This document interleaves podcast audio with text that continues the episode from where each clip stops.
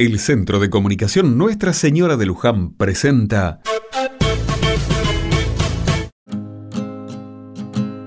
Otra mirada. Hoy cuando viajaba en el colectivo vi algo que me llamó la atención.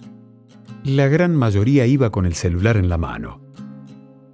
Pensar que un tiempo atrás el viaje era el momento elegido para muchos para leer un libro, el diario, o simplemente conectarse con uno y mirar por la ventana.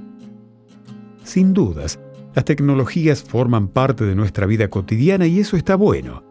No siempre creo que todo tiempo pasado fue mejor. El uso de Internet nos permite estar comunicados con gente que está lejos, visitar distintos lugares y hasta estudiar. Eso fue lo que me sorprendió hoy cuando iba camino a mi trabajo. Sentado al lado mío iba un chico que tendría unos 16, 18 años, no más. Con auriculares y muy concentrado observaba la pantalla. Al principio pensé que miraba una serie. No pude con mi curiosidad y de pronto me di cuenta que estaba mirando al costado. Se veía a alguien que hablaba y señalaba un motor de auto. Supongo que estaría enseñando algún tipo de reparación.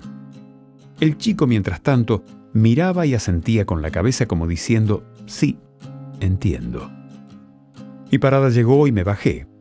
Mientras caminaba las cuadras que me separaban del trabajo, me puse a pensar en esa escena y en lo importante que podía resultarle la tecnología a alguien. ¿Sería un futuro mecánico o estaba saliendo del paso para un arreglo personal? Sea cual sea el destino del chico, el celular le permitía usar el tiempo en algo productivo. ¿No es maravillosa la tecnología cuando nos facilita algunas cuestiones de la vida?